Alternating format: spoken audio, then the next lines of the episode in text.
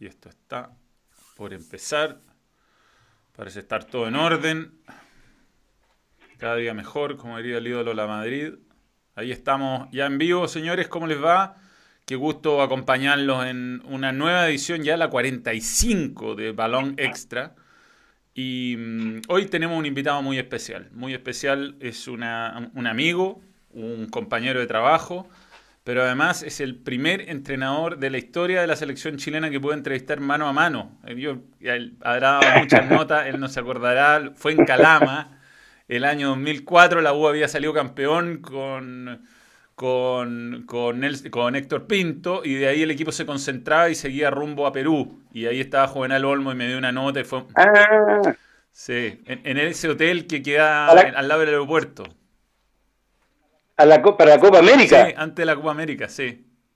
Claro, sí, sí, no, esa, esa, sí, sí me acuerdo, esa Copa América fue pero para reventar la cabeza porque fíjate que, que dentro de la planificación yo decía, eh, nos está yendo bien en las clasificatorias, pero no tenemos jugador, no tenemos plantel, estamos cortos, mejor dejo a todo esto afuera y me voy con puros juveniles, o con todo, o puros preolímpicos. Entonces después me decían, no, porque, porque te dan, si te da mal te van a matar. Y era, era un rompimiento de cabeza. Todas, estas son las cosas que desde atrás eh, los técnicos van, van moviendo. Al, eh, al, final no hicimos ninguna de las dos porque hubo jugadores que no vinieron de Europa y, y nos fue re mal también, pues nos fue Estuvimos siempre cerca de la jugada, pero. O sea, a ver, yo diría que no les fue tan mal. Fueron de esos partidos desgraciados, tiro en los palos, el penal perdido de Chamagol. Como que podría haberle ido mejor a ese equipo con un poco más de suerte. Mira, el, eh, gol que le hacen a Paraguay a Claudio Bravo es un golazo. Mm. Le, meten, no sé si fue la mitad de la cancha, pero fue uno, unos 10 metros pasados. Y después nos contaba Claudio, me, me decía que, que él veía la pelota en el aire que, le iba vivoreando, mm. Le iba vivoreando y no, no, entonces mete el manotazo y la pelota pasa por el lado. Y chao, después nos pasa lo, claro, nos pasa lo de Brasil, el penal, y el, el, árbitro era un árbitro mexicano que se había peleado con Sebastián González en México, este lo había puteado, y después nos vino a decir, no, si yo con este árbitro estoy mal, profe, me dice, pero ¿y cómo tiraste el penal, weón? Eh, no, lo tiré porque lo tiré bien y, después se lo, volvió a repetir y ahí se lo atajaron. Eh, sí, pasaron cosas, eran, eran momentos álgidos de la, de la selección, pero me acuerdo que estuvimos en, eh, en, en Calama varios días concentrados. Y mm, sí, pues ahí tenemos que habernos conocido. Sí, sí, ahí no, no, te hicimos una nota y todo, y bueno, ahí hiciste varias. ¿no? Yo era más un periodista de rilletes muy, muy, muy menores en ese momento, pero Empecemos del principio, si te parece, Juve. Tú has contado muchas veces tu historia. Tú, Lo quiera. Tú eras un. Tú vivías en. en em, se me da la comuna, pero. Eh, en la reja, en la reja. En la, en la reja. Y no fue fácil para ti dedicarte al fútbol y tuviste tus frustraciones cuando chico. Nosotros vivíamos en las rejas colindante con, eh, con, eh, con Pudahuel, donde estaba todo esa, ese trencito de canchas de fútbol de, de tierra, que habían como 20 canchas de fútbol que han ido desapareciendo.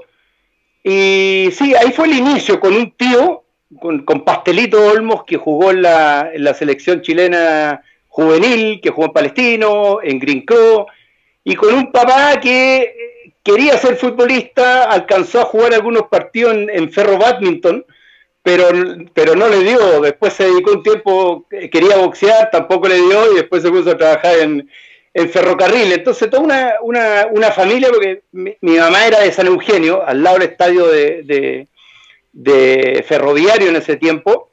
Eh, y, mi papá vivía ahí muy, muy cerquita. Se conocieron y nos fuimos a la reja. Ahí, ahí parte toda la, toda la historia, mis sueños de, de querer ser futbolista. Eh, yo jugaba en el Instituto Nacional y un año dicen, ¿sabe qué? El Instituto Nacional no puede jugar más en cadete. Mm. Y como a nosotros nos pasaban un, un carné en ese tiempo y tú podías entrar a los estadios gratis, se me iba, se me iba la vida con eso. Y me fui a probar a la Unión Española, el club de mis amores en ese tiempo. La Unión Española del Pinina Palacio, del Tano Novelo, del Rafa González, el Pelado Belli. En esa época era, era la Unión. Era en los 70, ¿no? Claro, 74. esa unión era 74. Ganó tres títulos en los 70, la unión con Luis Santiaña como entrenador. Sí, sí. Entonces era, arrastraba jóvenes y yo tenía, no sé, habré tenido 14, 15 años. Nos encantaba la unión en el, en el barrio. Y, y, me fui a probar. Estuve probándome seis meses en Santa Laura y, y uno de los técnicos era Pedro García. Él cuando yo cuento esta historia me dice, qué mentiroso que eres, nunca ocurrió esto, yo me acordaría, mentira. Entonces Pedro García llega un día con un libro grande y empieza a dar nombres y los nombres que daba los iba limpiando porque habían 400 cabros chicos entrenando todos los días y, y me llama, me dice Juvenal Olmo y yo parto corriendo y me dice no te vamos a quitar más el tiempo, eres muy chico, tiene, eres muy flaco, me dice, y no te vemos condiciones, así que ándate, ándate para tu casa puta, yo me fui, me fui mal, me fui mal porque yo soñaba con ser futbolista, me gustaba ver a los futbolistas, familia de futbolistas, se me iba casi la vida en esto. Y, eh, me fui a mi casa y en algún momento tengo que haber ido llorando en la última cuadra y me cruzo con mi papá que venía caminando. Y el viejo zorro me dice, ¿qué te pasó? Nada, le digo yo, como medio sollozando, es que me echaron de la Unión. Ya me dice, ¿qué vaya a hacer? Pero papá, me echaron, como diciendo, papá, entiende, me echaron. Y me dice, tenéis dos posibilidades, me dice. Una, seguir llorando, y la otra, ir a lustrar tus zapatos, me dice, porque mañana te llevo a probar a la católica. Te juro, te juro que ha sido uno de los momentos más maravillosos de mi vida. Mi papá, mi papá falleció hace, hace ocho años. Yo cuento esta historia y como que la lágrima me llega hasta acá. Porque el viejo, el viejo fue, era, era zorro, ¿cachai? Mi papá era, era astuto, un tipo trabajador, trabajó 35 años en ferrocarriles, eh, después jubiló y todo eso. Entonces, me lleva el otro día a Santa Rosa de las Condes, habían, Manuel, en los tiempos que iban a probarse 600 niños. Y, y lo único que atinaban los técnicos era decir, los arqueros, y se sentaban todos los arqueros, 50 arqueros, pues. los números 2, y se sentaban todos bueno, yo me senté ahí en el número, en el número 8. y empezaron a hacer equipo en Santa Rosa las Condes, hacían equipo, hacían equipo, hacían equipo, estuvimos como cuatro horas, jugabais cinco minutos, te sacabais, te peleabais con uno, la angustia, que tú querías jugar y todos seguían la pelota, y de repente fíjate que el Tito Fuyú eh, me llama, me dice, instituto, porque yo estudié en el Instituto Nacional, instituto, venga, me dice, yo dije, aquí cagué de nuevo, me van a echar porque me había, me había agarrado como con cuatro compadres de otro equipo. Y me dice, ¿usted vino solo o vino con su papá? No, dije yo vine con mi papá. Vaya a buscarlo. Y yo dije, listo, chao. Aquí soné. Chao, chao. Entonces le digo, papá, don, don Tito Fuyú te quiere conversar. Ya me dice, eh, vamos, pues me dice.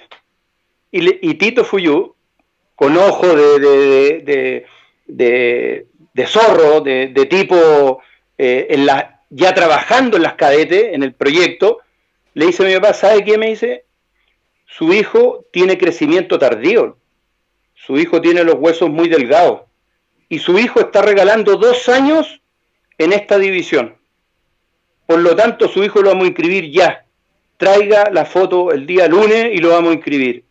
Yo esto fue en Santa Rosa de las Condes, donde, donde había una pandereta. Yo todavía me acuerdo de esto porque fue. Eh, eh, reviví, nació mi, nací. Naciste de nuevo. Y así fue mi vínculo, nací de nuevo, y así fue mi vínculo en Santa Rosa de las Condes con la Católica. Me inscribieron, el primer año jugué re poco, pero así conocí a, a, la Cabachel, o sea, al, al, al, Conejo Rosselli, al Nacho Prieto que se estaba retirando, a, tantos jugadores de la Católica que en ese momento a Hugo Solí. Em, así fue como mi inicio en, las inferiores de la Católica y en este mundo de la UCE, que después eh, lo he seguido casi toda mi vida. Sí, y, tú, tuviste en, ese equipo del, 84, además, jugué que, mm, que es el último campeón solo con futbolistas chilenos, además. Sí, el, el, em, eh, el, el, el, proyecto era de, de, Fuyú y de Prieto. Ellos, ellos le presentaron a Alfonso Suet fíjese que esto es lo que viene en Europa, esto es lo que hay que hacer, eh, estos son los tipos de entrenamiento, y le agregaron una nutricionista, un psicólogo, le agregaron una serie de cosas que, uno no estaba acostumbrado. Y, y, sí, efectivamente, yo diría que el, el, el 84 y el 87 fueron, fueron eh, años muy atractivos para la católica porque subieron casi todos mis compañeros, subió Pablo Yoma, el Guatón Marchioni, el Nano Díaz, el Negro Cid, Franchino, eh, muchos muchos jugadores que se fueron haciendo, después venían las generaciones de Carlos Soto, de Mario Lepe, que eran más chicos todavía, pero la católica empezó a, desarrollar una, una identidad propia con sello, con lugar establecido que se llamó, fuimlos dejando Santa Rosa de las Condes y se llamó San Carlos de Apoquindo. Ese era el famoso complejo de San Carlos de Apoquindo. Que de todas maneras, eh, para, para los juveniles no era fácil, porque era lejos. Santa Rosa por lo menos era un poquito más cerca. Sí, al comienzo, solo al comienzo te ponían un bus desde Santa Rosa hasta el Alba, hasta abajo.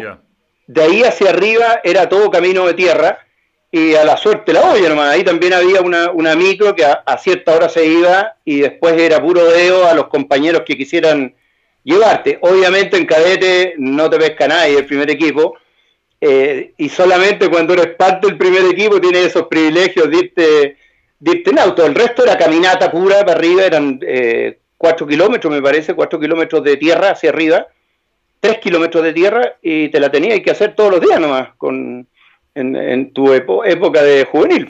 Sí, Ju, y tú estuviste rápidamente ligado a las selecciones. Em, ¿tú, fuiste a los Juegos de a los Juegos Olímpicos. Sí, sí fuimos con eh, de la Católica con el Pato Toledo. Fuimos los dos convocados eh, por Isabel Carrasco, mi compañero de pieza por más de dos meses y medio, con el que estuve hablando hoy día en la mañana, era el Fantasma Figueroa. Él jugaba en Calera, me acuerdo, era un loco, ese era un loco, loco. Sigue siendo. Él y el, torpeo, no, sigue siendo. Él y el Torpeo Núñez eran, pero esos la llevaban, porque tenían más barrio, eh, siempre peluceando, te dan un buzo precioso, te dan una, certificación, y vimos por dentro los Juegos, los Juegos Olímpicos, lo que significa vivir en, una villa olímpica, eh, ver a los deportistas de élite eh, más grandiosos del mundo en ese, en ese momento.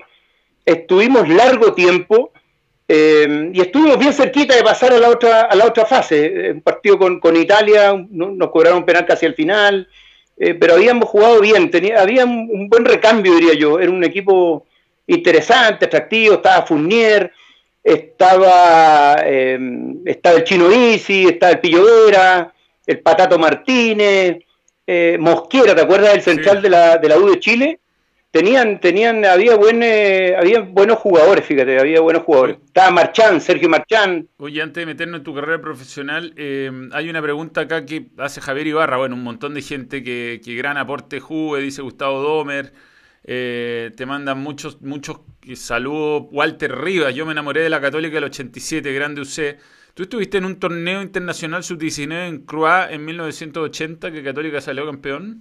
Sí, sí. Sí, el equipo, el equipo, ese equipo era con jugadores del 63 que estaba, qué sé yo, el negro así, Chacón, eh, eh, Barrera, había una serie de jugadores y solamente había tres excepciones del año 62, que fue Pablo Yoma, central, Pato Mardone, que hace el gol en la final, y, y yo, que jugaba en ese tiempo puntero derecho, media abajo, pegado a la línea, pero así como... Lo único que quería era parecerme a Caselli, porque Caselli usaba los, lo, ¿te Y el pollo Neumann, el pollo Neumann era un puntero derecho en la Unión, las vendas, las vendas se las tiraban hacia arriba y después iban doblando la media para pasarla por detrás de los últimos estoperoles del zapato. Era una boludez, pero uno miraba, los miraba y yo decía, ah, no, yo quiero ser como este. Y sí, pues nos fue el, eh, el Tito Fuyura, nuestro técnico, el Nacho Prieto, el eh, el, ayudante, y el Clavo Godoy, el Clavo Godoy nos acompañó toda la gira porque fue a hacer sus cursos, me acuerdo, todavía me acuerdo, en, eh, en Vichy, en Vichy o en Clarefontaine, sus cursos de técnico. Qué notable, qué notable. Ese fue el primer, Sí, ese fue el primer título con la Católica, el año 80. Qué buena. Hicimos un, buena memoria la gente. pero terrible. Buena memoria la gente. Sí. Oye, jugué bueno, y ahí empezaron, empezaste a jugar en Primera División, el título el 84, eh, y, viene tu, tu, experiencia. Bueno, ¿cómo fue debutar? Partamos por ahí. ¿Cómo fue tu, tu inicio en el fútbol profesional? Porque, bueno, todas estas etapas juveniles son muy bonitas, pero lo que uno sueña es llegar a, a jugar un partido oficial.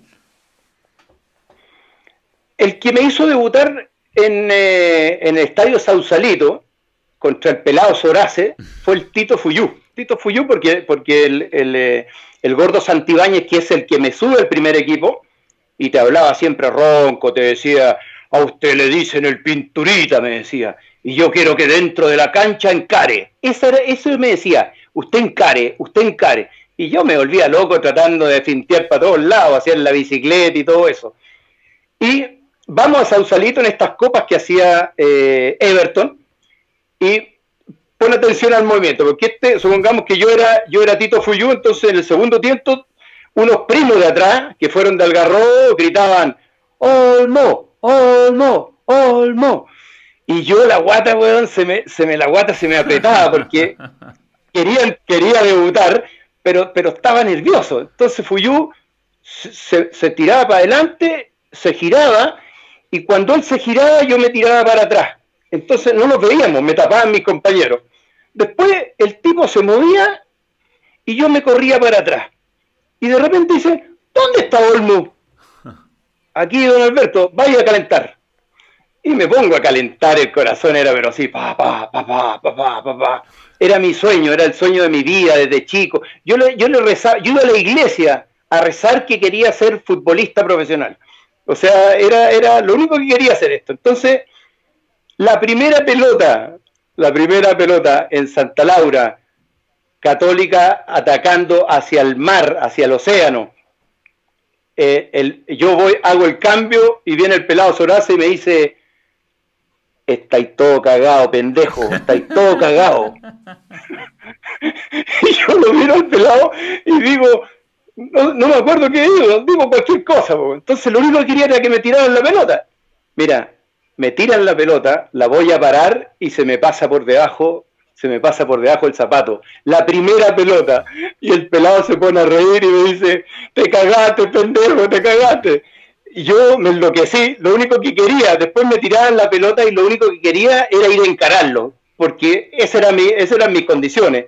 Ese fue el, eh, mi debut en primera división. Después el partido, no me acuerdo cómo salió, pero pero años después nos juntamos con el pelado Sorace, con Domingo Sorace, y yo le decía, pensar que vos me, hiciste, eh, contigo debutamos en el fútbol, él no se acuerda, eh, siempre se acuerda el que debuta, no el que está jugando. Exacto, él era un jugador más nomás.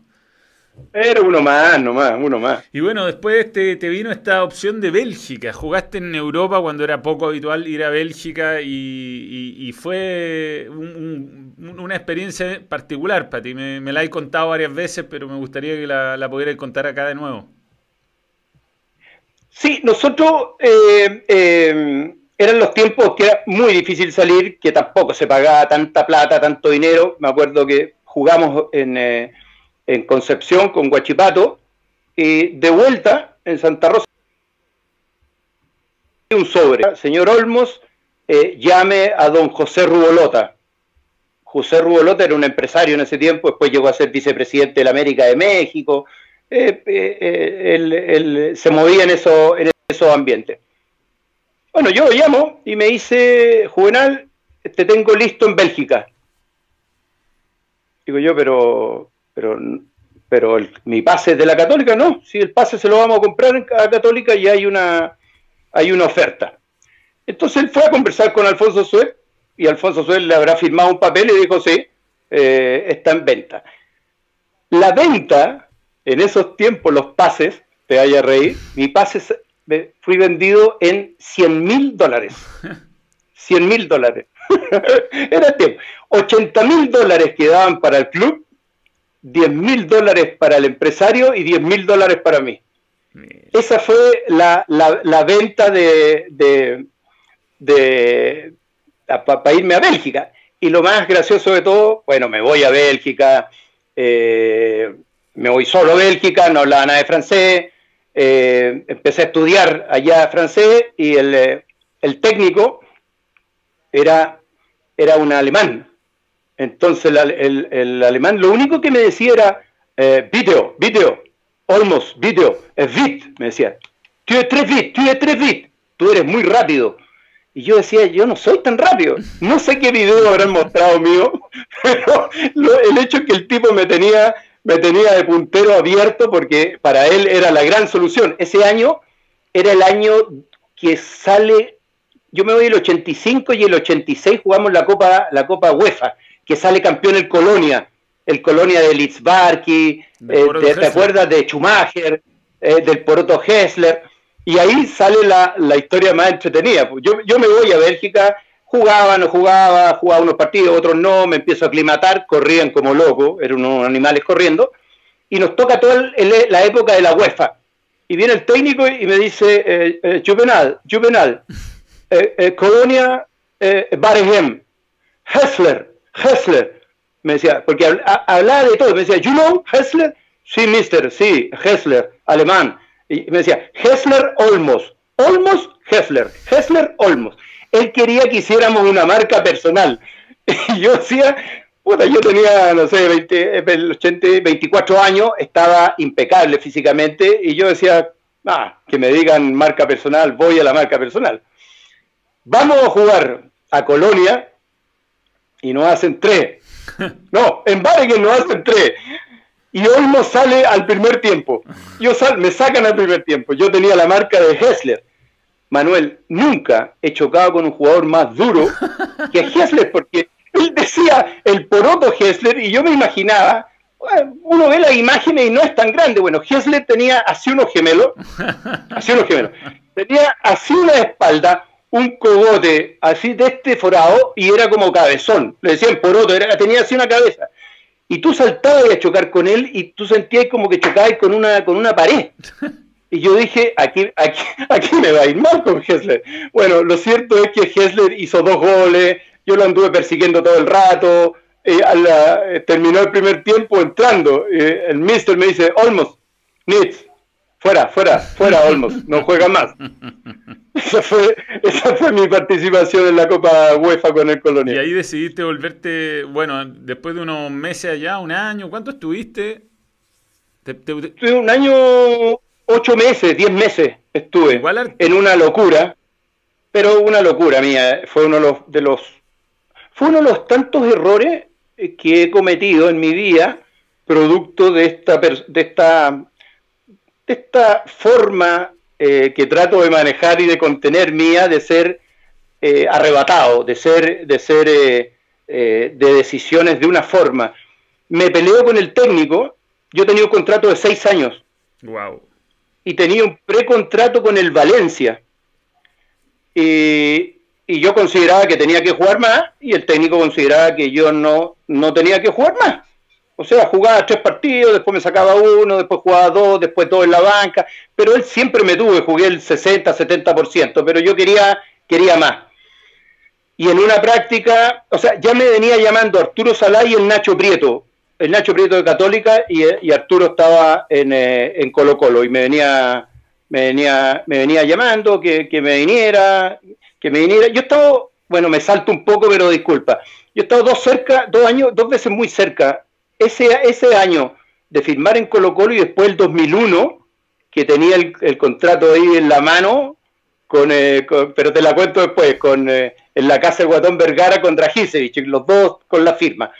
Bueno, el hecho es que estuve un año, diez meses y después me voy, eh, me llama el Tronco Torrealba, que era el presidente de la Comisión de Fútbol de la Católica, me hacen una oferta, eh, discuto con el técnico, pesco mis cosas, me compro un pasaje y me vine para Chile. Una torpeza, o sea, dejé mi auto, dejé el departamento, eh, un contrato que los tipos después me decían, Juvenal, te están esperando en entrenamiento, tú no te puedes hacer eso, vamos a acudir a la FIFA, y yo de acá a Chile le, habré dicho, no, no, si yo no quiero volver allá, ya estoy acá.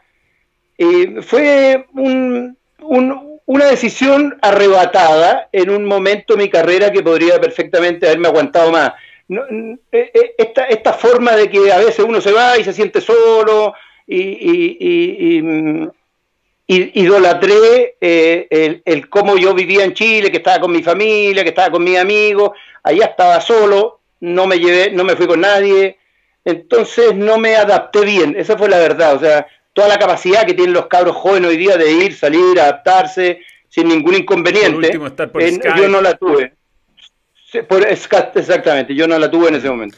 Y bueno, y ahí volviste a la católica, te fue bien, Ese fue, sí, fue bien. El año 87 fue un muy buen año para, Católica. Eh, el, campeonato fue eh, de principio a fin, con, un equipo rapidísimo. Jugaba el Pindinga Muñoz por un lado, yo jugaba por otro.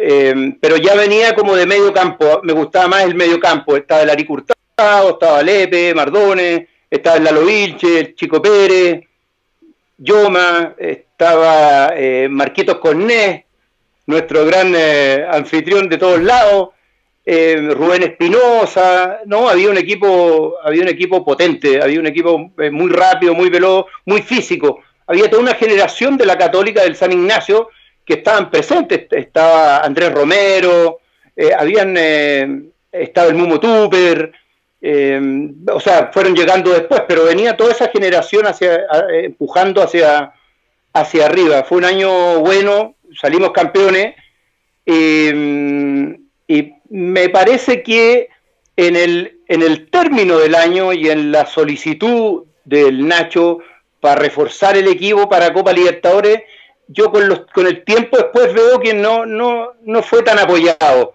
O sea, para pelear la Copa Libertadores era un buen equipo a nivel nacional, pero ese momento nos faltaban algunas incrustaciones importantes para poder haber sacado haber competido de mejor manera. Claro, después vino, bueno, el 93 ya la Católica peleó, pero entre medio no eh, hubo algunas participaciones que prometieron, pero quedaron hasta ahí, el famoso 4-4 con Olimpia. Ahora, tú en esa etapa empezaste a jugar por la selección bastante y estuviste en aquella noche, pues tú estabas ahí en el Maracaná. Sí, una, una de las, una, yo no sé si te ha pasado a ti o a los amigos ahí que nos están escribiendo, que hay veces que uno vive una experiencia, terminas esa experiencia y no sabes, no sabes cómo funcionó, no sabes en realidad lo que ocurrió. Mm. Y pasan 20 años y sigo sin saber lo que ocurrió, porque em, el, partido había sido súper bien, bien planteado, la, clasificatoria era brava, nos suspenden acá en el Estadio Nacional por nada. Tiraron un par de naranjas, unas mandarinas al bus de los brasileños y dijeron que habían sido piedra y una serie de cosas. nos mandan a jugar, nos quitan la localidad y llegamos a ese partido en el Maracaná donde era una, era una locura. Tú, tú te metías a la cancha y no veías a la gente. Habían en ese partido creo que fueron 160, 150 mil personas y tú veías puros puntitos porque es demasiada gente. El partido era un partido apretado que el Cabezón Aravena lo, lo, lo planteó bien, lo planteó, lo planteó de, atrás hacia adelante, eh, buscando el contragolpe, con un arquero en ese momento, el Cóndor, que andaba una, una maravilla, estaba, estaba el León Astengo, había una, una serie, de, una, una, generación bien pesada de jugadores, de, jugadores eh, bien, bien armados, bien, de mucha personalidad. Está el Pájaro Rubio, el Pato Yáñez, había mucha gente. Y de pronto, de pronto cae esta bengala. Yo, yo no la vi porque yo, el cabezón me mandó a calentar. Me dijo, usted va a entrar por el chino, por el Pillo Vera. Usted va a entrar por el Pillo Vera juvenal, me dice. Ya, yo me pongo a calentar y todo eso. Eh, entonces ocurre esto, entramos a la cancha y desde el primer minuto, aunque, aunque esto es a prueba de mentido, ¿ah? y a prueba de pelea, y a prueba de que digan cómo dijiste eso, esto es a prueba de mentido. Al cóndor lo toman entre 6 y 7 muchachos, lo llevan, lo sacan y lo ponen en la camilla del camarín. Y en la camilla del camarín tú no podías ver a tu compañero. O sea, eh, eh, hubo jugadores que se ponían así, te decían, no, no, no se puede. Pero ¿cómo no se va a poder, Si es tu compañero, no, no, no, déjalo tranquilo. Entonces yo me voy a duchar con una, una, una sensación medio rara y Oscar Vir, que es vivo como él solo, me dice, con estas palabras todavía me acuerdo, pero perfectamente, me dice, no te metáis en huevas, aquí hay algo raro. pero al toque, al toque me dijo, Juvenal, no te metáis en hueva, aquí hay algo raro. Y me quedé así con, esa sensación. Después en el avión nos, lo, meten en un, en un, en un eh, lugar privado y tampoco se le podía ver. Entonces eh, fue eh, con, mucha confusión. Después acá en Chile era una locura porque la gente, la gente fue a pedrear hasta la, embajada. fue, demencial. Nos fueron, nos fueron a esperar al aeropuerto como si hubiésemos ganado una, Copa del Mundo. O sea, la gente se subía arriba del bus, nos acompañó durante, hasta Pinto durante todo el, viaje, las calles llenas, y, nosotros sin entender mucho, porque la información de repente le llegaba a uno, de repente le llegaba a otro, sin entender mucho qué es lo que había sucedido. Eh, unos te decían, no, estamos en el Mundial, con esto dejan fuera a Brasil y clasificamos al Mundial. Chuta, clasificamos al Mundial. Después decían, no, eh, aquí van se va a tener que jugar de nuevo el partido, pero en cancha neutral. Y todos nos poníamos como medio contentos porque decíamos, cancha neutral, con Brasil, bueno, la jugamos, o sea, no hay ningún inconveniente.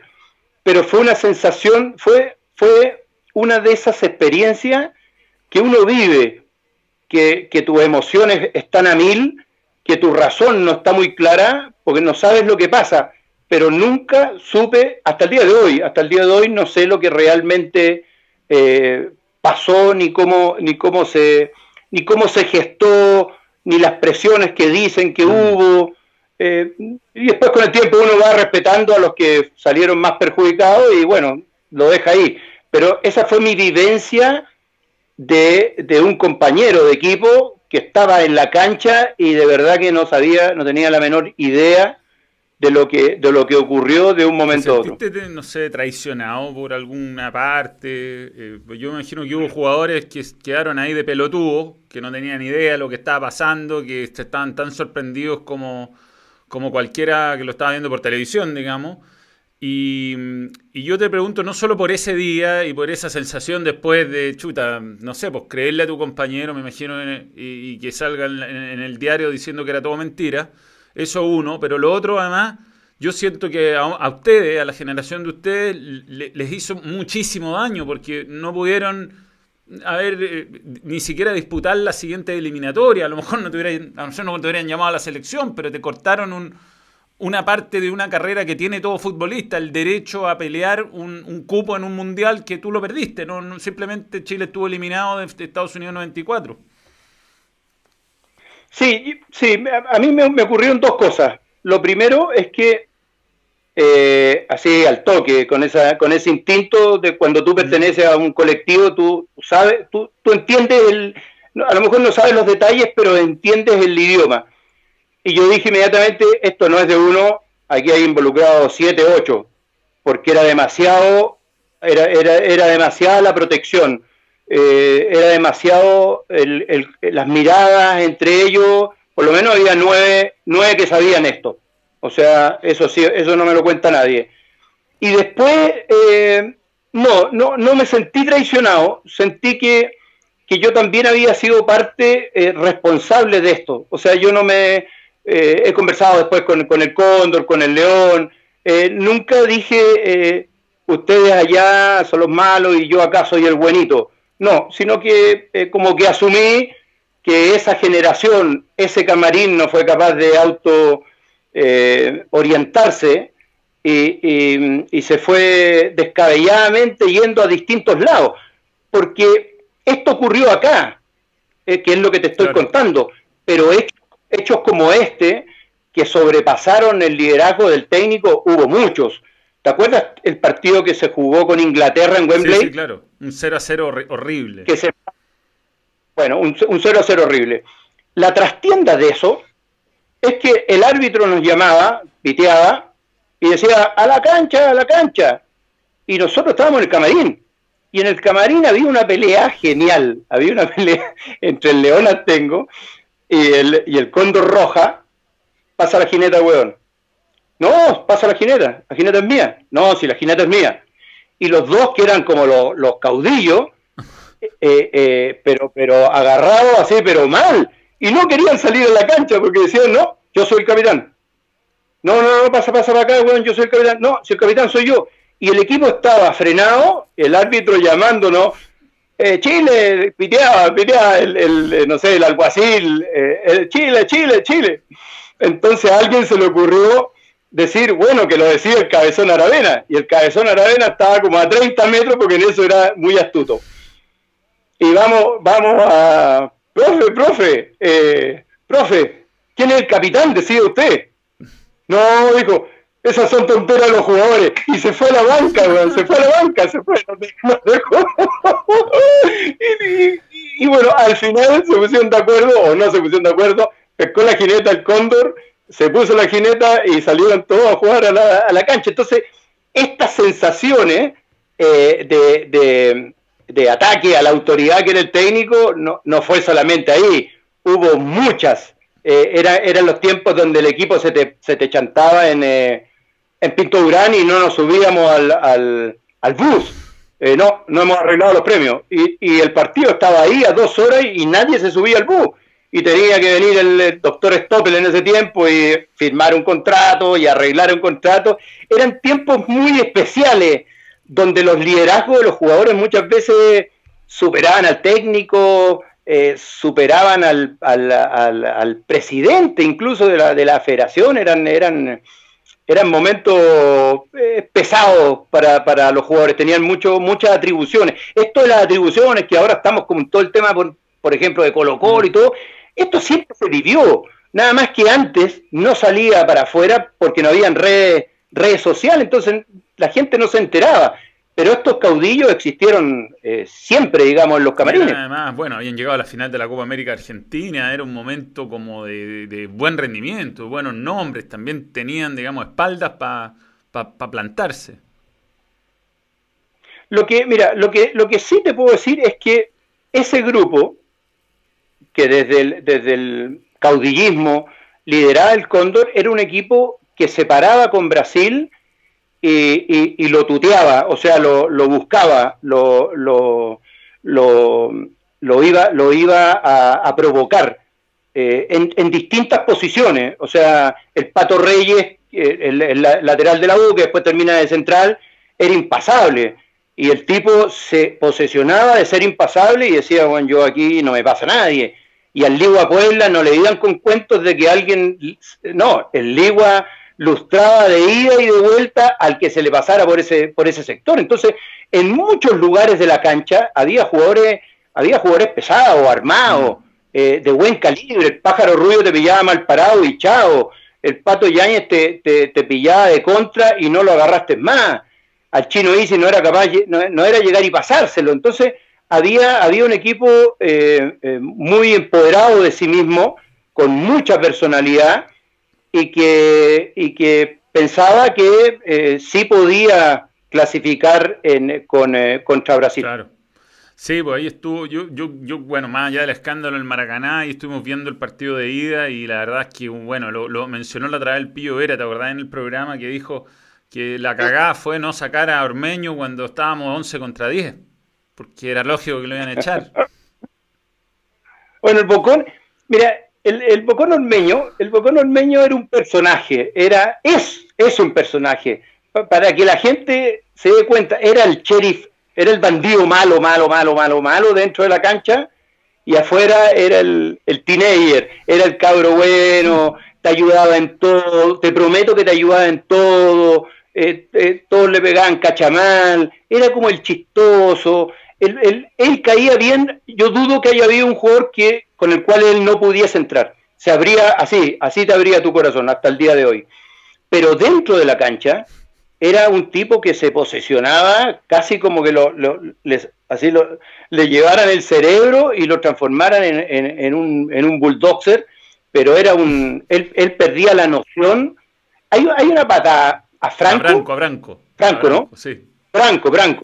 Hay una patada ahí en la parte, en la parte eh, eh, poniente del Estadio Nacional, en esa visera, que tú ves la jugada y dices, o sea, fue, fue, él, él queda horizontal a Branco que estaba vertical, en la rodilla así. Fue una locura porque, porque al tipo no lo expulsaron, Chile quedó con uno más, y claro, capaz que eh, el, el, cabezón en ese momento podría haber dicho, este se me fue, lo saco, pero, pero Ormeño también era un baluarte de Aravena. Eh, Ormeño lo representaba él, representaba al tipo trucho, vivo, astuto, ladino dentro de la cancha, el que, el que sabía dónde pararse. Ormeño era, era uno de los seis que, que a ti tú te hubieras enamorado. Ese es tu seis, un seis, tu tipo de juego, sí, exactamente. Bueno, Juve, eh, nada, después, bueno, tuviste varios pasos, volviste a la Católica, eh, estuviste en O'Higgins, Santofagasta en algún momento, eh, pero yo te quería preguntar ya por, por, tu paso a ser entrenador, que, en esto tiene mucho que ver Manuel Pellegrini. Sí, sí, él, con Manuel nosotros trabajamos juntos el, dos años en O'Higgins, el 92-93 y después dos años en Católica, 94 y 95. Em, a mí siempre me gustó la estrategia, siempre me gustó la, cómo funcionan los grupos humanos, em, el, líder, el más débil, dónde hay que apoyar, cómo funcionan los egos. A mí, toda mi vida me ha gustado esto. Y me acuerdo que em, empecé a conversar con Manuel y él me, él me lleva a revista. Pellegrini era el tipo de entrenador que te llevaba revistas en los viajes de concentración. Él, llevaba un, saquito, una mochila, y, para atrás hacíamos una fila a todos los que nos gustaba leer de fútbol. Entonces te decía eh, italiano, alemán, francés o español. Y tú te agrandabas y le decías y francés. Y sacaba una revista, France Football. Eh, eh, otro le decía italiano, Corriere dello Sport. Y, y alemán, te pasaba una en alemán el tipo se nutría de todo. Y el único compromiso era que para tener la cuenta abierta, él te decía, si usted quiere conservar la cuenta abierta, me tiene que devolver la revista. Entonces tú te ibas con la revista, eh, eh, todos los KS pelota de ese equipo, íbamos viéndonos a todos los cracks de ese tiempo, y ahí te pasaba otra. Era el tipo de entrenador que toda la época de Zamorano en, eh, en el Real Madrid, él era obligatorio estar en O'Higgins sentado viendo en una pantalla grande al Real Madrid de Iván. Entonces, eh, él te atraía, él te llevaba, él, eh, él, eh, generó acciones dentro del club que, tú no te imaginabas. Y él, él, puso, me acuerdo, un sauna, lo construyó él, él, él, generaba acciones de equipo siempre y de manera permanente, riguroso en los espacios, los horarios y todo eso. Así es que el primer año, de, el segundo año de le dije que quería hacer el curso de, monitor, de iniciador, hago el curso de iniciador, después me voy a Católica y le digo, ya terminé mi curso de entrenador acá en Chile, quiero hacer el curso de entrenador en, en Francia.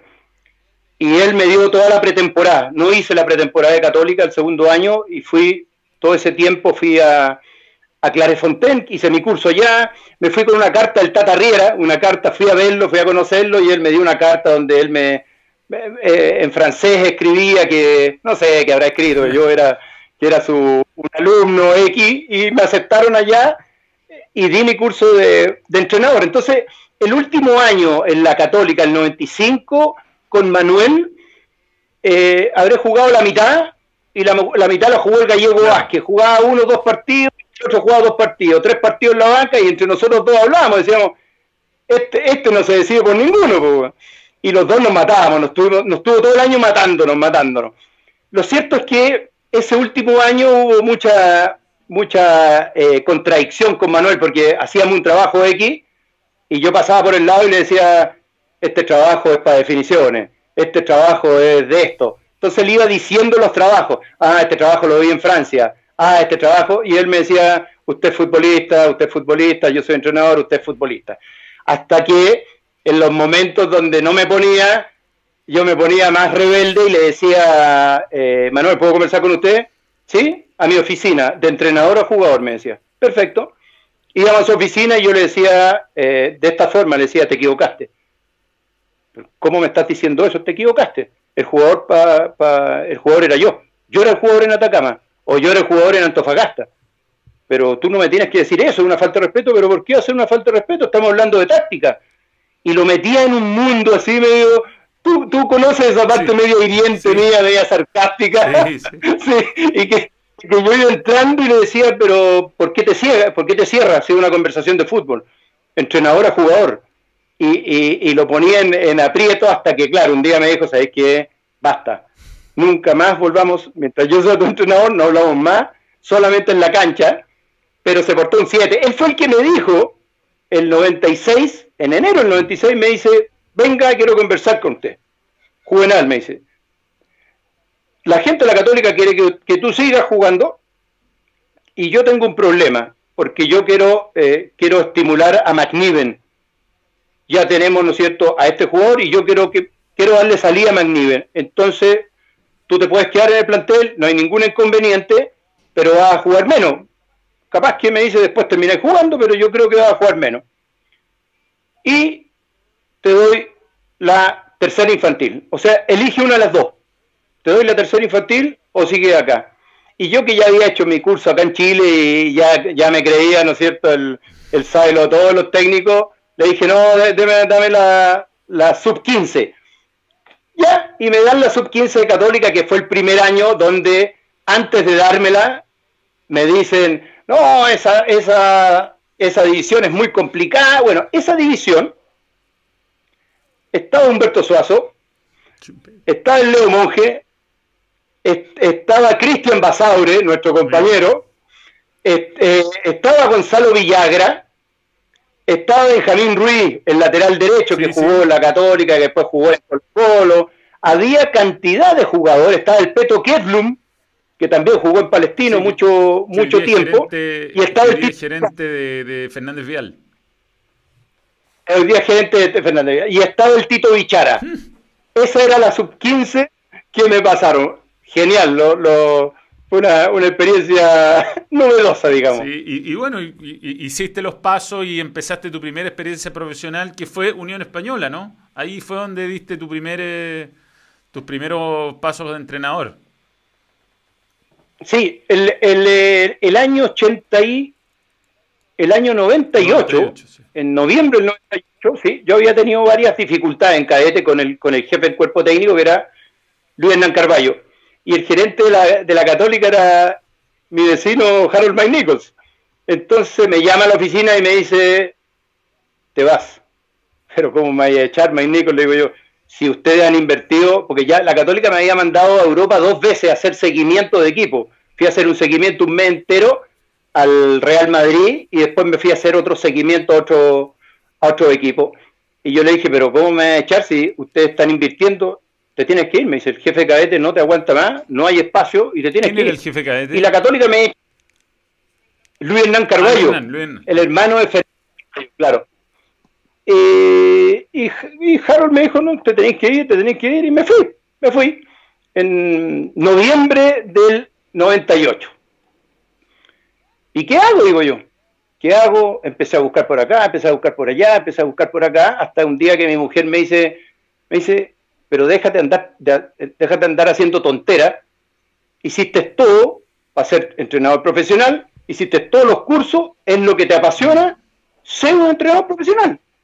Y yo dije, ¿cómo se hace esto?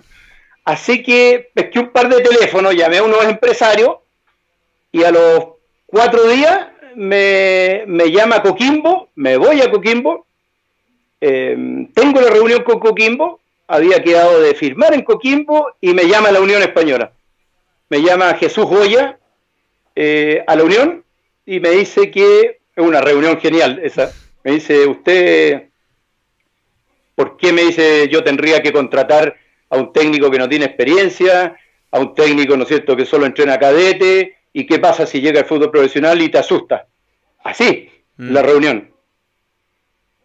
Y yo le, digo, y le digo, usted no solamente me tiene que contratar, usted me tiene que hacer un contrato por dos años, me tiene que pagar tanta plata porque yo lo voy a sacar campeón. Está en, y el guatón primera vez estaba.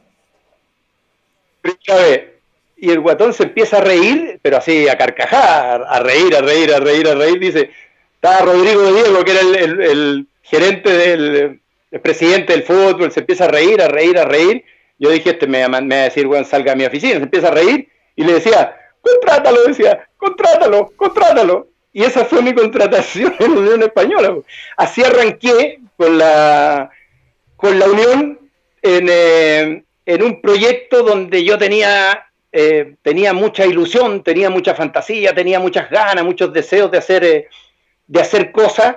en un plantel, un, plantel, fíjate, que me ayudó mucho Jorge Aravena. Yo desconocía la primera vez y llamaba a mis compañeros y decía cómo juega, cómo juega este jugador, cómo juega este otro, juega acá, y fui conformando un plantel que yo pensaba que era el, adecuado, y la verdad que nos fue re bien, después de 42 fechas, quedamos arriba de, de Wander, que también subió directo, de Everton, que también subió directo, y de Osorno, del Gino Valentina, que también subió directo, subieron, hubo el ascenso de cuatro equipos ese, ese año 99. Y tú tuviste una definición con Cobresal, ¿no? No, con eh, no, subimos directo, ah, subimos directo, con eh, directo, sí. Eh, el, sí, me acuerdo un partido, Cobresal, un partido importante. Puede haber sido el, con la última fecha, porque tú saliste campeón con, saliste campeón con Unión. Sí, sí, salimos campeón. llegamos a la última fecha un punto arriba nosotros de Wander, dos puntos arriba de Everton y tres puntos arriba de una cosa así de, Osorno. Entonces, si, si uno perdía, te quedáis abajo, te quedáis sin nada. Y me acuerdo que jugamos con Fernández Vial en Santa Laura, hicimos como cuatro o cinco goles y fue precioso, fue hermoso. Me acuerdo que di, las dos vueltas olímpicas que me ha tocado dar, las di con mi hija, con la Valentina. Eh, yo estaba con la... Eh, hay una foto maravillosa que yo tengo, algún día se la, voy, a, la voy a subir, que yo estoy ahí con, un terno como los del Caco Villalta, así, antiguo, y, la foto atrás aparece una niña vestida con la Unión, eh, arriba, de la, arriba de la reja, así, gritando así. Esa era la Valentina que cuando termina el partido se salta la reja y, y, se pone a dar la vuelta con nosotros. Pues lo mismo pasó, ¿no es cierto?, con, después con la Católica que se metió a la banca y toda la, cuestión, pero fue un año fue un año precioso, de, mucha energía ahí en, la Unión Española. Y, bueno, después viene Católica y ah, yo recuerdo que esas dos etapas te seguí mucho. Tenía un amigo que era hincha Unión, entonces te íbamos a ver en Unión. Julio Gutiérrez eh, y Geralto era una dupla extraordinaria, extraordinaria. Julio Gutiérrez de verdad es de esos delanteros que no me explico qué pasó, que no llegó a ser tan bueno como uno creía que iba a ser. Eh, eh, en Unión era, era como Ronaldo, te juro que era, bueno, guardando las proporciones, pero era como, jugaba tipo Ronaldo, hacía unos golazos. Aparte, aparte, ninguno de los dos se lesionó nunca, jugaron, jugaron todos los partidos eh, del, torneo. Y, no me acuerdo la cantidad exacta, pero uno hizo 21 goles y el otro 22 goles, o sea, hicieron una locura, una cantidad de, goles, de goles impresionante. Después la segunda, eh, después más adelante eh, contratamos al, Potro Serino, que no juega mucho porque estos dos no, no, no, no se lesionaban nunca, hacían goles todos los partidos, siempre jugaban bien. Eh, la verdad que tenía dos delanteros nacidos en las inferiores en la Unión, pero de, primera línea. Fueron, que era todo un poquito mayor que Julio, pero los dos contemporáneos, absoluto, completo no solamente contemporáneos, sino que complementarios dentro de la cancha. Eran dos jugadores que se complementaban muy bien. Sí, sí, y bueno, y, eran equipos, yo diría, un poco adelantados a la época, muy táctico. Y después en Católica, bueno, ahí era Álvarez de Stopper y así, y empezaste a hacer eh, algunos experimentos que salían muy bien, como poner a Segovia con tensión a veces para neutralizar el saque de fondo del rival. Y, bueno, tienes ese título del 2002, que es el primer título en San Carlos Apoquindo. Tú tienes la particularidad de hacer el primer gol de Católica en San Carlos Apoquindo y de dar la primera vuelta olímpica como técnico en San Carlos Apoquindo también. Eh, hace, hace como tres días conversamos con Cristian para un, programa de, Punta Arena y nos acordábamos de alguna, de alguna experiencia y todo ese tipo de cosas, porque, porque me decía, bueno, pero ¿por qué ¿Por qué Cristian? Porque era uno de los jugadores que, a usted lo identificaba. Y, a mí me identificaba porque, porque no solamente en el fútbol el talento está en el tipo que, que domina bien el implemento, que es la pelota, en el tipo que tiene la destreza. También, también es tan importante el tipo que sabe marcar bien, que sabe deslizarse, que sabe hacer cobertura, que cabecea bien, que es bueno en el mano a mano. Entonces, estas, estas dos, estos dos eh, características no siempre en el fútbol se valoran de la misma forma. Es como que el que es bueno para la pelota es el mejor de todos. Pero tener un defensor que te haga todo esto, tú dices, lo quiero. Y, ese año, sí, efectivamente ese año fue un, eh, fue un equipo em, eh, muy revulsivo, de gente, de gente con deseo de ser alguien. Mi mensaje más joven era muy provocador hacia ellos, era, era, era um, un, día cualquiera, un día cualquiera llamo a Mirosevic a, a, la oficina y no sé si el Miro se acuerde, pero le digo, eh, vaya a ser el titular, así, vaya a ser el titular, weón. Ya me dice, no, no ya.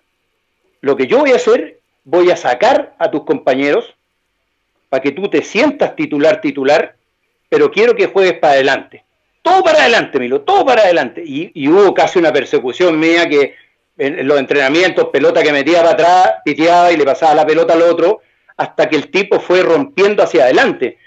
Y esas decisiones pasaron por decisiones difíciles y complicadas, porque, yo decía, claro, porque yo decía, ¿cómo va a crecer alguien a la sombra de, del Pipo?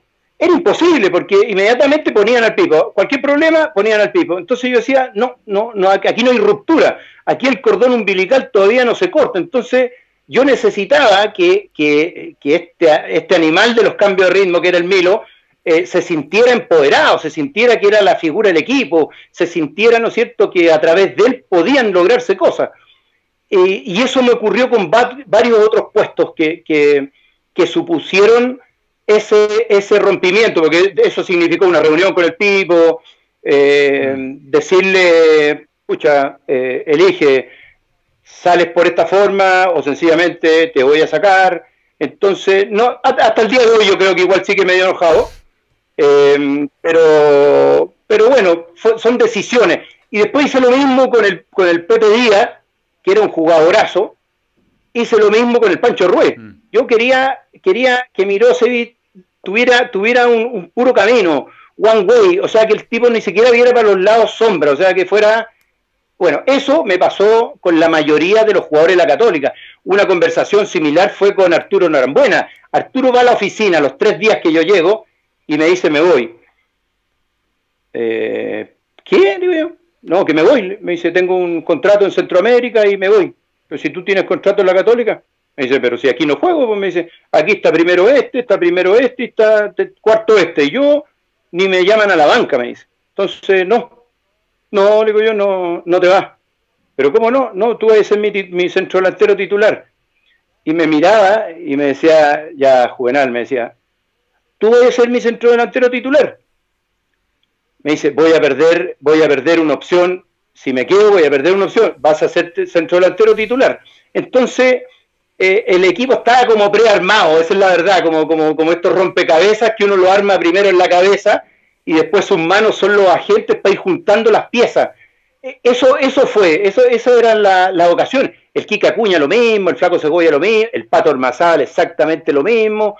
Lo, logré sacarlos de su comodidad y llevarlo a un ambiente de inestabilidad, digamos, en el, en el, eh, en el funcionamiento y la verdad que ese año lo hicieron eh, lo hicieron impecable. Sí, y bueno, lo conversábamos ayer también en TST, eh, te faltó arquero, o sea, no, no es que Johnny Walker no, no, haya, no haya sido un, muy buen arquero, pero tú quisiste llegar a Superman Vargas, que quizás le habría dado ese toque de calidad y de jerarquía que necesitaba ese equipo para haber llegado, por ejemplo, más lejos en la Copa, eh, haber avanzado más lejos también en la Mercosur. Sí, hubo, hubo dos contrataciones, fíjate, que no se hicieron y de las cuales yo me arrepiento no haber, eh, no haber estado más, eh, más, eh, más aplomado o, haber, o haberlos vendido mejor al interior para, para, para, para Andrés Tupper, para Casitúa, para, para la gente de la fundación. Hubo dos contrataciones. Yo, yo hice ayer, sí, efectivamente, conté lo de Superman Vargas, yo me reuní con Superman Vargas, nos reunimos como dos veces, yo le decía lo que quería de él y yo ya me lo imaginaba en el arco, ya me lo imaginaba eh, ordenando a Lenzi, a Ramírez, gritando con ese bozarrón, porque dentro de mi cabeza yo decía, está bien, la gente grita, pero al tercer partido que ven un arquero que ataja, deja de gritar. O sea... Yo también creo que si nos va mal, con buenas actuaciones se habría ganado a la gente y se hubiera olvidado todo. Como, pasó con David Enrique, a David Enrique le costó un montón, pero terminó siendo aplaudido. Exactamente, tú tienes toda la razón. Y la otra, la otra pesada fue la del Beto Costa. Eh, yo presento al Beto Costa, obviamente que eh, no, es para, no es para decir el nombre de, y me dicen, Acosta, Acosta está viejo. ¿Qué le digo yo? Acosta tuvo un mal año, pero este 2002 aquí la va a reventar. Y yo, yo, escúchame, yo fui con papeles, fui con gráficos, como, como tenía que jugar, eh, porque ya habían traído a Campos, a Campito, al paraguayo. Muy bien. porque con Tupper nos fuimos a ver un partido de Boca con, un equipo paraguayo, no me acuerdo quién, íbamos a ver un lateral, un lateral derecho. Y de repente a los 15 minutos, Campito había metido cuatro piques, pero de 40 metros maravilloso. Y yo le digo, olvídate del lateral, weón, compremos a Campito. Y, Andrés agarraba la cabeza porque decía, pero pero un puntero izquierdo, es que Campito, Campito, le decía Campito, Campito. Entonces, eh, eh, con el veto pasó eso. Tanto insistí que me mandaron a la, fundación, a, a, los hombres, ya a, a, los demás arriba, pero, creo que eh, hay, hay, veces que los técnicos tienen, tienen un, una muñeca de quiebre más pesada. Y tal vez yo podría eh, haber utilizado eso. No digo al quiebre, porque eh, no, era, no era lo requerido, pero, pero el veto el 2002 y, Vargas el 2002, en esa, en esa diferencia de Copa Libertadores, que quedamos fuera. No, te marcaban una eh, diferencia brutal con Sao Caetano fue. Y el Beto Acosta ese año además la rompió, pero la rompió, no me acuerdo si fue en San Lorenzo o en el Sporting de Lisboa, pero fue una locura, o sea. Qué increíble, Me quedo matá, me quedo matá. Siguió haciendo goles, era un bruto. Hacía goles con 35, con 36, con 37, con 30, y después no, se quería retirar y hacía, seguía haciendo goles, ¿no? No, si fue una, fue una, locura. Eh, en vez de eso, eh, viene Gabrich, Iván Gabrich, que lo hizo bien, pero, pero no, no, digamos, no, no sacaba esa ventaja. Eh, que sí se requiere para la Copa Libertadores. Claro, claro, además se lesionaba bastante. Yo me acuerdo que no era muy confiable físicamente. Eh, sí, buscamos eh, una, una, dupla con, con Norambuena. Pues yo decía, bueno, jugamos con Norambuena y con dos abiertos, pero hay partidos en que no se puede jugar con los dos abiertos. Eh, busquemos con dos, dos grandes, dos tanques por el medio. Esa era, el, esa era como la idea, el concepto, pero sí, se lesionó bastante, pero eh, no funcionó.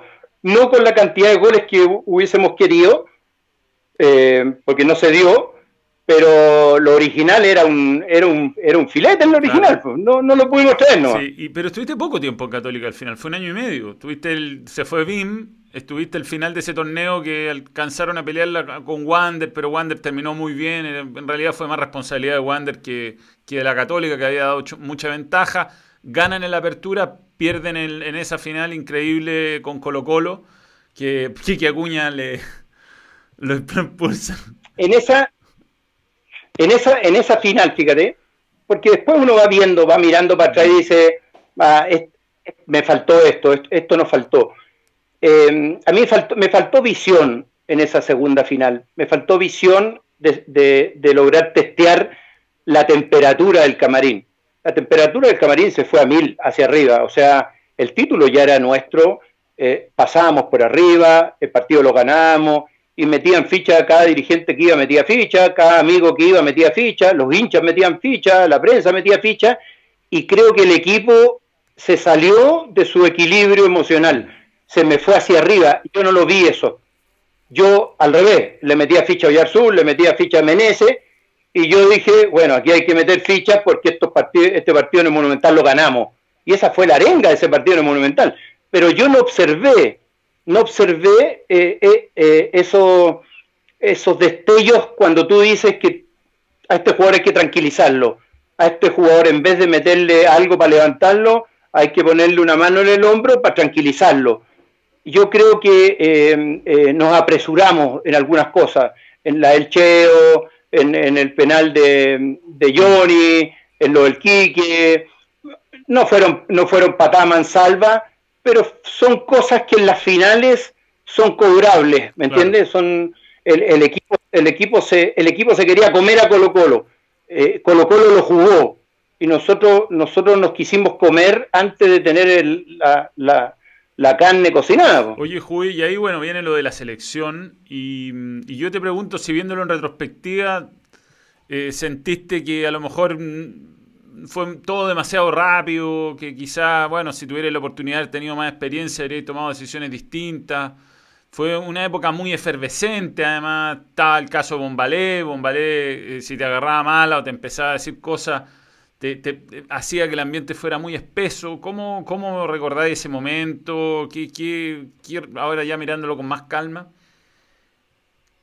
Sí, me acuerdo, me acuerdo de varias cosas. Me acuerdo de una conversación con Pellegrini, que fue el único técnico que se me acercó. No, o sea, esto no es porque los otros no lo hayan hecho se dio y me dice, no tome la selección, me dice. ¿Pero por qué? Le digo yo, no tome la selección. Porque, porque tú eres muy joven, me dice, tú tienes 41 años, me dice. Nadie toma una selección a esa edad. Tú tienes necesidad de entrenar todos los días. Una selección se entrena cada tres meses, me dice, cada cuatro meses. No la tome. No lo entendí yo. E, en ese momento no lo entendí. Con el tiempo después entendí que hubo muchas situaciones en la toma de decisiones mías que fueron apresuradas. Hay muchas cosas que un técnico de selección tiene que dejar pasar. Hay, muchos conflictos. Un técnico de selección no puede tratar de solucionar todos los conflictos. Eh, me sentí que era más capaz de lo que creía. Em, quizás no sopesé de buena forma de que es muy distinto tomar una selección que viene de un mundial ya a tomar una selección que es décima en Sudamérica. Yo tomé la que era décima en Sudamérica, con todo lo que eso significaba.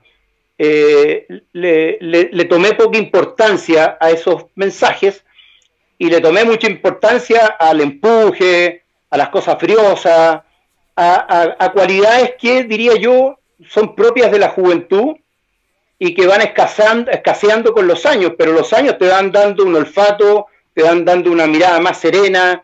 Veo, hoy veo, por ejemplo, eh, el conflicto de David Pizarro y digo, esto no era para conflicto, esto bastaba que yo hubiese dicho, eh, lo hubiera manejado de otra forma y no se arma un conflicto. Lo de Eduardo, lo, de Don Valé fue una tontera mía, fue una torpeza mía. Pues tú lo conocías, tú fuiste compañero eh, de él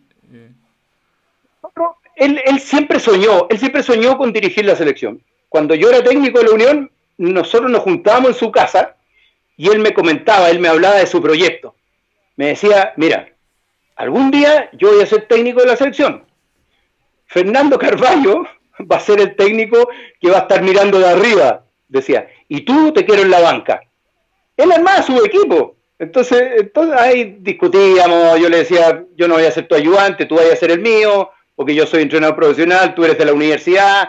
Entonces eh, teníamos una relación, una amistad de, de, compañeros. Nosotros fuimos compañeros, él fue, Eduardo Valé, fue mi tutor, entre comillas, que nombró el guatón Santibáñez el año 80, 81, cuando a mí me suben al primer equipo, y le dice, usted tiene que llevarlo a las concentraciones, vaya a buscarlo a la casa, que no se meta en cosas raras, entonces, había una relación de ese estilo.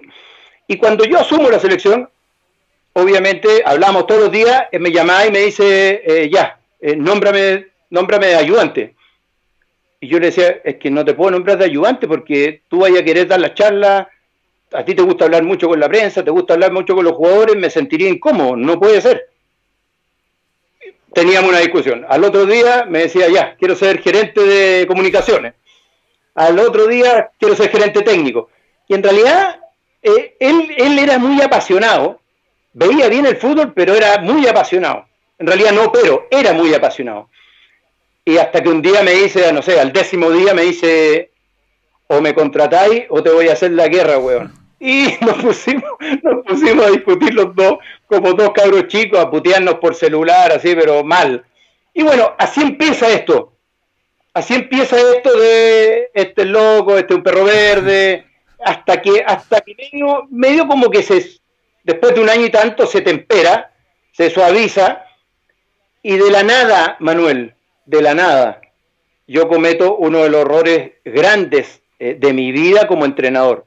De la nada, habiendo clasificado primero en Concepción en el preolímpico, eh, con una selección que era una, una selección nueva, a mí se me ocurre, me voy con la vena desde la banca, porque me empiezan a gritar unas cosas, me voy con la vena, y justo estaba la conferencia de prensa, no hubo paso intermedio, o sea, termine el partido y paso directo.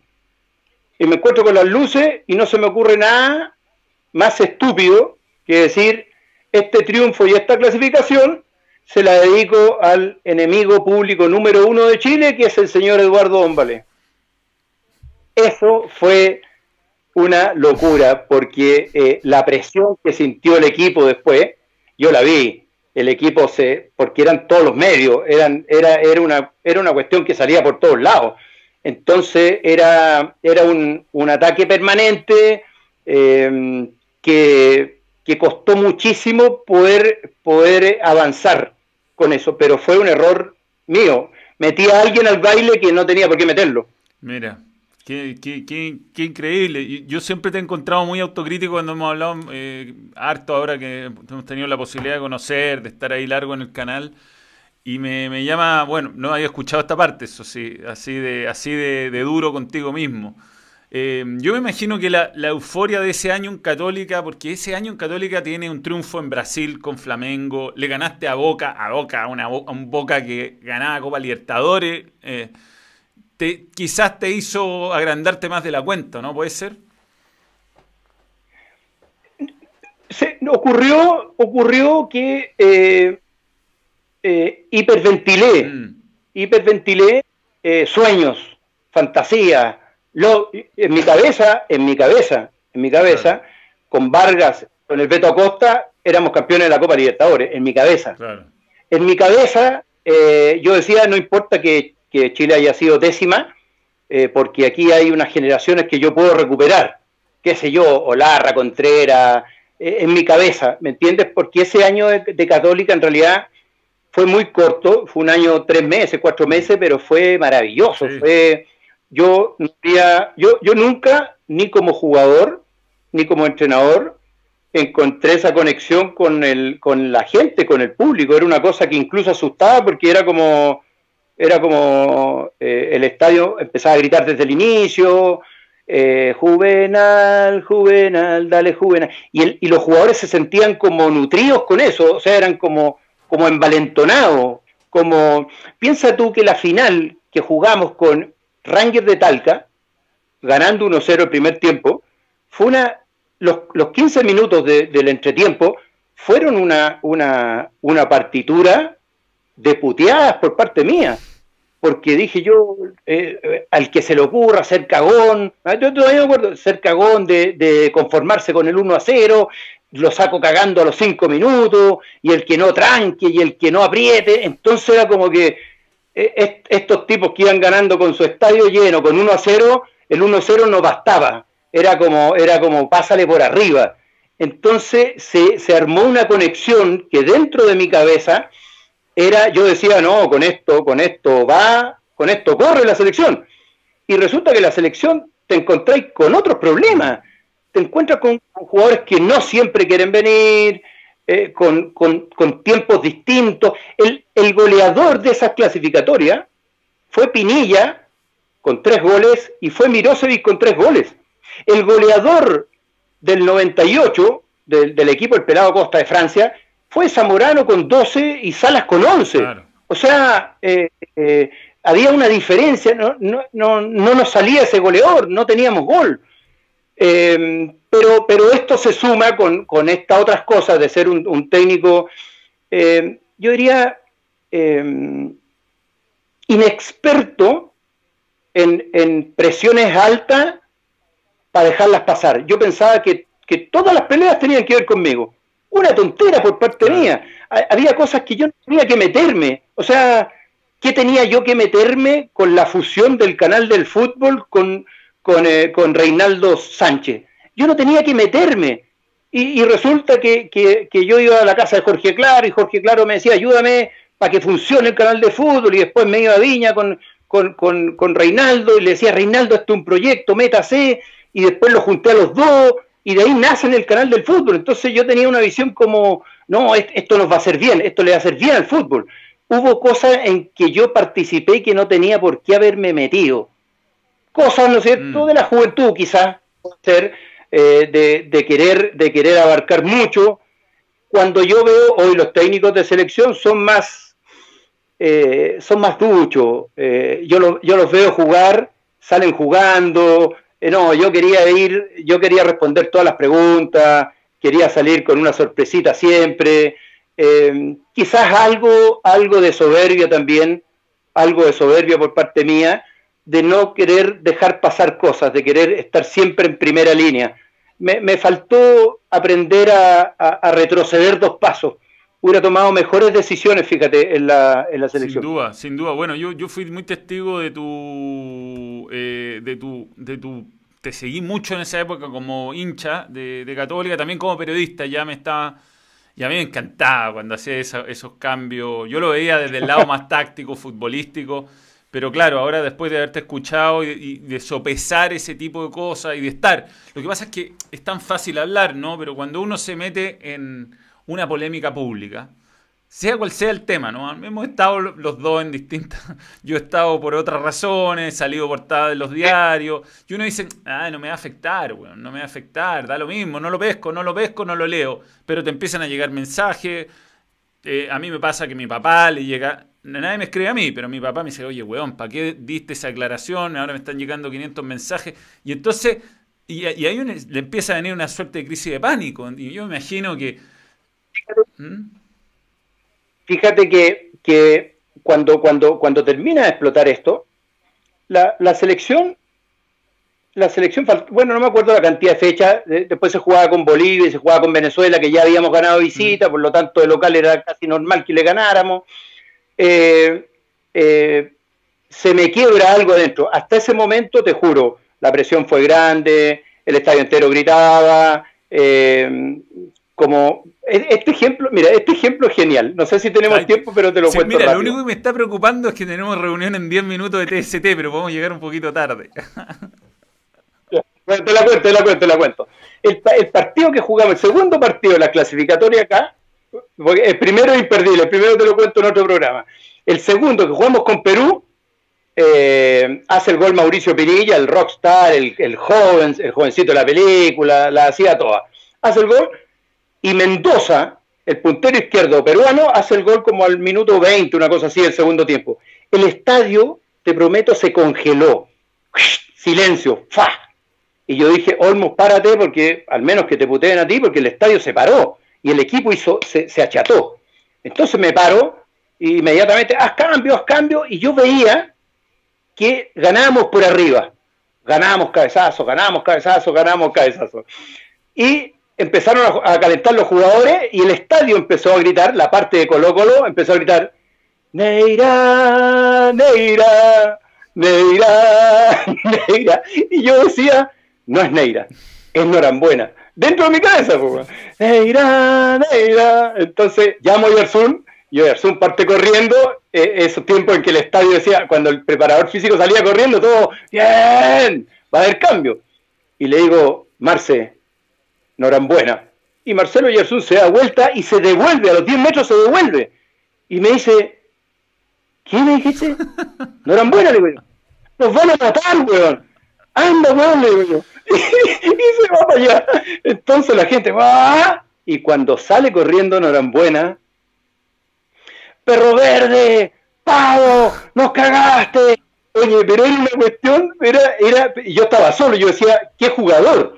este tiene que ser, este tiene que ser. Mira, con tanta fortuna en el fútbol que eh, al, antes de que tocara la pelota, o sea, llega Norambuena y yo le digo, no te salgas del área porque vaya a ganar un cabezazo. En el área, en el área, en el área. Hay una falta la tira David Pizarro, le gritamos, eh, aguanta, aguanta, para que llegaran todos los grandotes, tira, entra en gol de cabeza. ¡Maestro! ¡Buenísima! ¡Gran cambio, profe! Y yo estaba destrozado por dentro, destrozado, estaba así como paralizado, porque era como emociones así al mil. Bueno, esas son las cosas de aciertos y errores que van teniendo los técnicos cuando no tienes mucho. Cuando tienes abundancia, eh, te podías equivocar más veces. Cuando estáis al justo, como en ese momento para la, selección, eh, los aciertos son más requeridos. Sí, sí, pues. No, además que bueno, no era fácil. Yo creo que esa, bueno, esa eliminatoria no estuvimos tan lejos, ¿ah? no estuvimos tan lejos al final. Yo me imagino que algo se fue rompiendo y era difícil seguir en ese momento nomás y y bueno, yo, yo creo que tú no lo estabas pasando bien, más, más que eso, ¿no? ¿Cómo, ¿Cómo sentiste que te trató el camarín, por ejemplo, en el momento de, salir de la selección? ¿Te sentías respaldado? Fíjate que salí bien, o sea, salí hasta conversando con, con todos, con, con, con, David Pizarro, que en algún momento hubo una dificultad, pero la conversamos entre todos. el tema de Pizarro, yo lo dejo fuera dos partidos justamente por pegarle una, chuleta al, cartel y todo eso y las declaraciones, y después lo llamo. Pero yo no quería llamarlo y que, y que, esto pasara a piola. Entonces hicimos una reunión con, no sé, habían 30 sillas con todos los jugadores y les dije, todos tienen derecho a opinar. David, yo estoy muy contento que tú hayas venido, todos tienen derecho a opinar y a lo mejor he cometido algún error, a lo mejor tú cometiste algún error. Todos los jugadores hablaron algunos dijeron, sí, Juvenal, eh, creemos que, tú te equivocas. Así. Otros me dijeron, no, el jugador se equivocó, aquí lo importante es que están. Así fue el ingreso a la, a la selección. Y nosotros con él, porque siempre fue, siempre ha sido un jugador que, que tácticamente ve bien el fútbol. Y conversamos, eh, los rivales que venían. No, ahí no hubo problema. Donde, donde, donde a mí se me, se me agrieta mi proyecto porque cuando uno está solo, tú pusiste un ejemplo muy bueno, a, ti llaman a tu papá. Bueno, eh, yo estaba ciego y yo decía, esto es para adelante, eh, aquí le ganamos a Bolivia, le ganamos a Venezuela de local y nos toca jugarnos con Brasil y nos toca jugarnos con, eh, con Colombia, que era lo que quedaba. Dentro de mi cabeza llegábamos. y, y un día, un día cualquiera llega mi hija, mi hija del colegio, y llegó llorando llorando porque los compañeros de otros cursos más grandes eh, le hacían, hoy sería, se llamaría bullying, y me decían, papá, me hablan de un perro verde, eh, que, que, tú estás loco, y que y, llegó llorando. Y ese fue el primer stop, mm. el primer, el primer eh, como mirar al espejo diciendo, a ver, Olmo, ¿estáis bien? Porque una cosa es tu carrera, otra cosa es que uno persiga sus sueños hasta el final y otro que se te está enfermando tu familia. Y un suceso parecido ocurrió con mi mujer después, eh, que son las dos personas, nosotros somos una familia muy, muy chiquita, con, mi mujer solamente tenemos a la Valentina y, nuestros dos cachorros, nuestros dos mascotas. Eh, y ahí decidí, ahí decidí eh, salir. Eh, terminar. Eh, y ahí fuimos llevando la situación, hablamos con Reinaldo Sánchez, él no quería, él quería, él quería que llegáramos hasta el final, pero se me quebró algo dentro, se me, se me quebró algo que después vine a saber, no era solamente eso, yo estuve después por dos años trabajando con una especialista, con una, eh, no sé si era psiquiatra o psicóloga clínica, algo así, con una, eh, con una patología de temor a la de, pánico, mm. pánico a las multitudes. Yo quedé con pánico a las multitudes. O sea, eh, esto de, eh, no porque sea yo, esto, esto no es para ninguna persona, de un estadio completo gritando, Olmo, conche tu madre, por tu culpa, esto es un crimen. O mm. sea, un tipo así perfectamente se podría querellar, no sé, con un Estado, con... Eh, eh, es un crimen. Bueno, eso que en un momento dije yo, esto no me afecta, eh, después se me empezó a agrietar en mí, en mi cabeza, en mi corazón. No quería salir de la casa. Me pasé un tiempo enorme. llegaba a mi casa como, como angustiado, me levantaba angustiado. ¿Tú sabes cuándo termina esto? esto termina después de una experiencia que yo tuve en el baile TVN, mm. que me fue, me fue muy bien, y un día digo yo, Juvenal, basta con esto, tú, tú no podés estar eh, viviendo en cápsula, tú tenés que ir al estadio, tú eres entrenador, eh, vuelve, métete en esto, y llamo a un amigo que es taxista y le digo, anda y déjame en la Alamea con, eh, con tú hayas escuchado esta, esta, historia, anda y déjame en Ahumada con Alamea y anda a buscarme, le dije yo, cinco cuadras más allá. Se acabó, le dije yo, yo no puedo vivir así, no, yo no, no, no me representa, estoy como asustado, tengo en el pecho y, me angustio.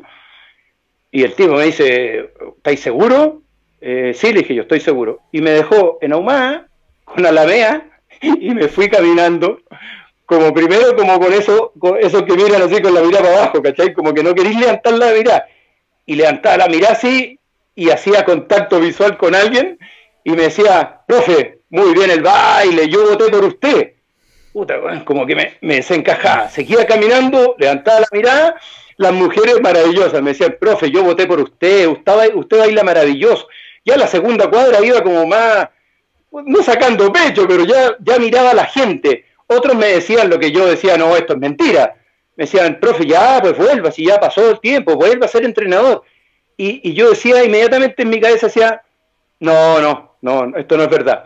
Bueno, lo cierto es que llegué a la, cuadra, a la, cuarta, a la cuarta cuadra, ahogado, feliz de la vida, y desde ese entonces empecé a, convivir nuevamente, digamos, con la realidad eh, habitual. Pero lo mío fue, no sé si fue un crimen, pero pero fue pesado, fue, pesado. Fue pesado y bueno, ahí entre medio, antes de entrar en crisis, agarraste Newells, ¿no? ¿Fue rápido eso? ¿O, fue un tiempo después? Error. ese fue un error, ese fue un error mío. Porque el, el, presidente, Eduardo López, me había venido a buscar hace mucho tiempo. Me venía a buscar cuando estuve en la Católica, en la selección. Él quería que yo dirigiera Newells. Y me vino a buscar dos veces y la tercera vez vino en su avión y me dijo, vamos por el día Rosario. Pero ¿cómo? Le digo yo, vamos por el día del Rosario, quiero que veas el estadio, quiero que veas la ciudad, eh, pero yo no estaba listo, mm. yo estaba mal. Yo dirigí y, entraba a la cancha y me sentaba y tenía palpitaciones. O sea, la, la gente gritaba, gritaba a favor, en contra, no, no, y yo sentía palpitaciones lo de News y lo de Everton fue un error mío, porque yo no estaba, yo no estaba, yo no estaba listo, no estaba listo para, para, el, para, para, la, para la contienda. Eh, mi cabeza todavía no se había curado, mi corazón todavía estaba eh, como medio roto, medio de dilucho en eso. Eh, tú, tú, sabes, cuando a alguien le gritan, no sé, oye, de Tesano, pago, y tú decís, si tú estás bien, tú decís, bueno, da lo mismo, es lo que gritan todos. Pero cuando uno está mal, a uno le dicen de tesanos, pago, pero ¿por qué me dice pago? y uno se, no, es que se quiebre entero, pero como que te entra, eh, esa basura te entra. Eh, son, eh, sí, no, no, también fueron errores, errores. No, no por las instituciones, las dos instituciones son maravillosas, pero me hubiera gustado haber llegado en, en, otro en otro momento. Sin duda. Oye, jueves nos tenemos que ir a la reunión de TST, que es a las 7, a las 5 ya son las 5. Y este, esta entrevista ha estado espectacular. Yo te digo en serio que creo que ha sido de las mejores y te agradezco realmente tu honestidad. Eh, aparte que eres un gran compañero, también nos hemos agarrado a putear, pero se pasa ahí, pasa ahí, es como una cancha de fútbol a veces hacer el programa. Y te agradezco, te agradezco. Yo creo que has podido eh, contar tu historia con mucho detalle, y una historia que, a veces se ha caricaturizado demasiado y yo creo que hay mucho más, hay, muchas hay muchas capas ahí que, no, se conocían, así que te, te agradezco realmente por haber eh, contado con, todo esto a nosotros. Daniel Ortega dice saludos, Juve, los cruzados, Manuel incluido, te amamos. Han llegado muchos mensajes. Y, bueno, muy entretenido. Quique Acuña, una de las mejores. Ahí está el Quique. Así, que bueno, nada, te agradezco mucho, Juvenal. Tengo que seguir hablando ahora con Pepe Sone que no tienen. No, impecable, feliz, feliz. Eh, me, encantó, eh, me gusta que te vaya bien, me gusta que esté en este momento haciendo lo que tú has buscado, te lo has ganado, te ha costado. Así que cuando me dijiste si te podía, podíamos hacerlo, eh, dije, me, me, gusta apoyar a la gente emprendedora, así que estuvo buena. Muy bien, oye. Pero nos están llamando la sí, nos están llamando. Oye, una segunda parte, quedan un montón de temas pendientes y hay un montón de cosas que podemos a hablar, el campeonato del 94, detalles de la selección, así que bueno, esto, esto va a seguir, así que en un, en un próximo capítulo, un par de semanas más, hacemos una segunda parte, ¿te parece? de todas maneras. Gracias, Juve. Nos, vemos, ahora, por ahora mismo, en otra, en otra plataforma. Yo despido esta transmisión. Gracias a, todos los que estuvieron ahí. Chao, Juvenal. Nosotros, eh, bueno, eh, estoy todavía con algunas cosas. Mañana es probable que haya un vivo de miembros, simplemente. Eh, no, no ha ido mal con algunas invitaciones. Estoy gestionando al Nico Mazú. Fernando Solagarreta está pidiendo autorización. Eh, además tengo que hacer un reemplazo en la radio, entonces me, cambió un poco el esquema. La Vero Bianchi va a estar el día viernes, eso seguro. Y vamos a... Eh, corta nomás, juez. Eh, está apareciendo ahí. Listo, ahí cortamos. Em, y eso, vamos a tener eh, sorpresas. También estamos preparando algo con Maxi Palma y con Juanjo Buscalia, que va, creo que va a empezar a salir los domingos. No sé si este domingo, pero seguro el próximo. Y mm, los jugadores de Colo, Colo no, no, está complicado. Ojalá que se arregle el conflicto y a optar a jugadores de Colo Colo. Así que eso es. Eh, gracias muchachos, de verdad, y esta es una entrevista que yo tenía hace mucho tiempo pensaba que podía salir muy bien, me sorprende siempre Juve, las historias son buenísimas y de verdad, de los pocos, de las pocas personas que conozco que son tan autocríticos y tan honestos. Así que espero que quienes entraron y, en algún momento escribieron algunos mensajes medio hirientes, se han dado cuenta que, todo tiene explicaciones, ¿no? Que todo tiene explicaciones. Muy buena entrevista, nos vemos mañana, vamos a estar como a esta hora, eh, a las tres y media. Eh, no, no, no, sé muy bien qué vamos a hacer, algo vamos a hacer, siempre se me ocurre algo y el viernes está la Vero Bianchi, eso seguro, aunque nunca se sabe cuándo el héroe olímpico puede dar el positivo, así que eso es. Chao, gracias a todos los que están y nos vemos mañana. Stop stream.